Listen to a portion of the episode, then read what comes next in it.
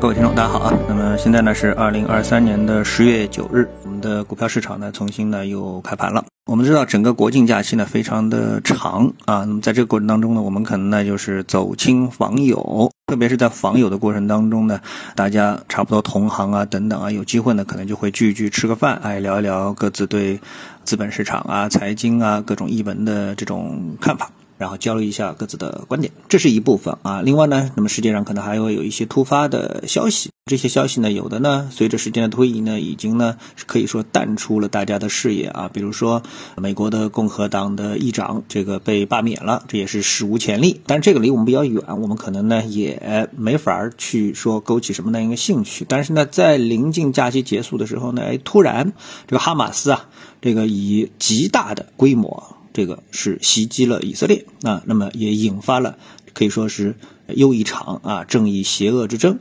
或者说呢，做财经的人又担心会不会对股票市场产生什么样的一个影响？这个呢，当然又联系到了俄乌战争啊。那么我觉得这啊完全不在一个体量上面，因为哈马斯跟以色列这个在军事实力的体量上面是完全不对等的。所以这个事情啊，最终的结果实际上可以说呢，结果应该说是很明了的啊，不会出现什么太大的意外。但这个世界本身呢，可以说是震惊了全世界，带来的心理冲击啊，远远超过它的这个实实际的影响，那这个事情我们就放放，就不多谈了。那我们重点来谈一谈啊，我们的这个搞财经的朋友一起聚会啊。那么这个聚会呢，给我带来了很大的一个启发，因为在这个聚会当中，你才会听到别人的观点。当别人听到别人的观点的时候，你觉得这个有什么对与不对的地方，这个你同意不同意的一个地方，那么才会呢引发你自己的这个头脑风暴。在这个聚会当中呢，很多的朋友都谈到了一些经济数据，因为他们来自各行各业啊。那么从这个数据当中呢，得出的结论呢，一般都比较的悲观，中国。经济现在不行啊，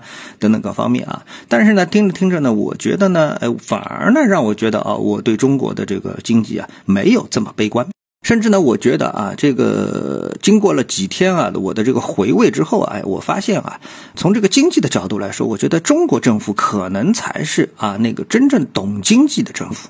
或者说，这个世界上啊，只有两个政府懂经济，一个呢就是中国，一个就是美国。其他的呢，现在基本上可以说都是靠边站，只不过是在按部就班的去啊去顺应这个世界的走向啊，就是顺着趋势在走，并没有什么自己的主动性。真正在这个经济上能够发挥主动性，并且呢去想要破解难题的啊，我觉得只有中国和美国，其他可能都不行，什么日本啊、欧洲啊都不行。那俄罗斯的解决方案呢，那就更这个上不了台面了，对吧？那么为什么这么说呢？很多人觉得还很。很奇怪，他说中国啊，他就非市场经济还没搞清楚，怎么就啊就上升到了说我们才懂经济呢？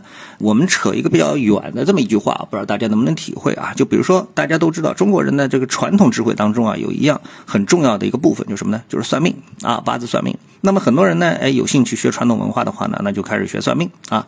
那么学算命，哎，那你就是这个时候你得问一个问题，就是你为什么要学算？那你学算命是想知道自己的命运呢，还是想改变自己的命运？其实我觉得这是一个非常重要的一个问题，就是你到底是想改变命运，从而去学习这个算命，还是你只是想接受命运？如果说你是想接受命运，你说你的命是不可改变的，那你学都不用学，因为你的命就放在那里，对不对？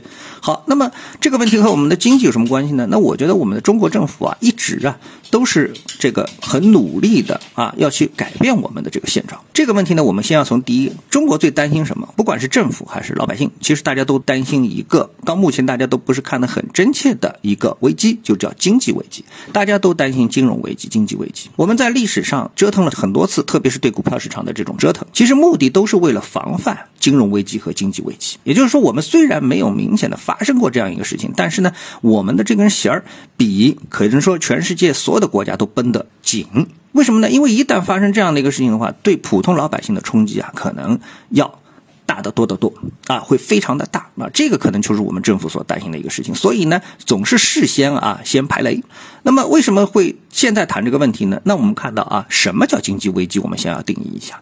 就是经济危机呢，从我们的这个教科书上其实很简单，就是嘛，产能过剩。那么大家还记得说，这个欧洲啊、欧美他们的经济危机就把牛奶啊倒到这个海里面去，宁可不给穷人喝，也要倒到海里去。其实它背后隐藏的什么？就是产能过剩，是牛奶太多了。如果任由这个牛奶啊放到这个市场上去的话呢，哎，虽然好像感觉牛奶没有浪费，但是牛奶的价格一定会大幅的下跌，从而呢让奶牛场关门，因为它亏本生产，奶牛场就会关门啊。所以这是本身是一个经济规律，我们不用从正义和邪恶的角度去讨论它，它就是一个产能过剩导致经济危机。对吧？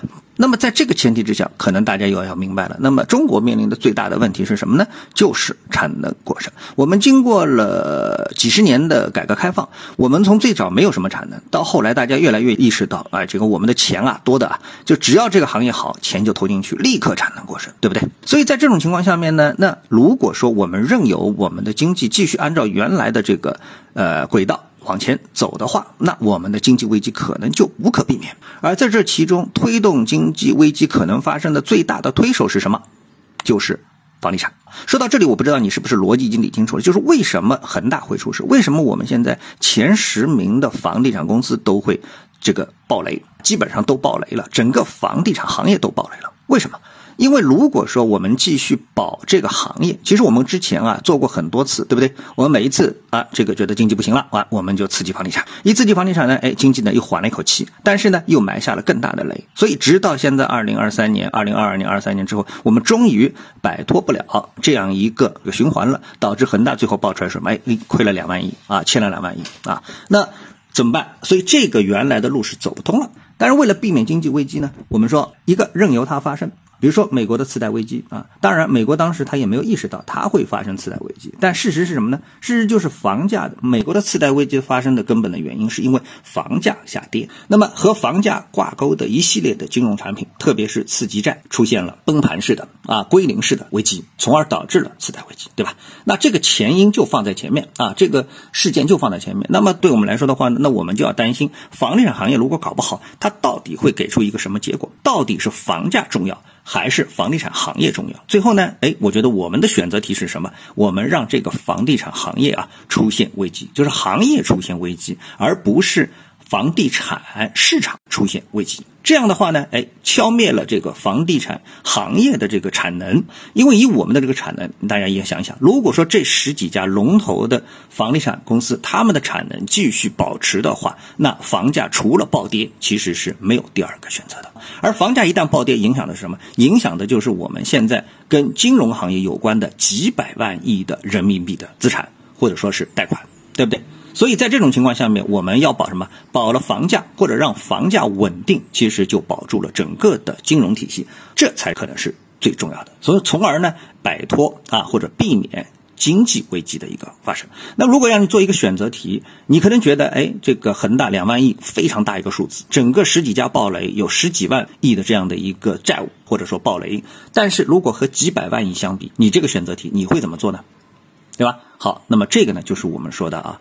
一盘大棋，那么因为时间原因的话呢，那我们下次的节目时候呢，我们再来谈第二盘大棋。美国的危机就是美国的这次的麻烦事儿到底是怎么产生的？那我的结论是说，又是这个中国人给搞出来的。这个到底怎么演绎？时间原因，我们下次的节目时间再见啊！谢谢各位。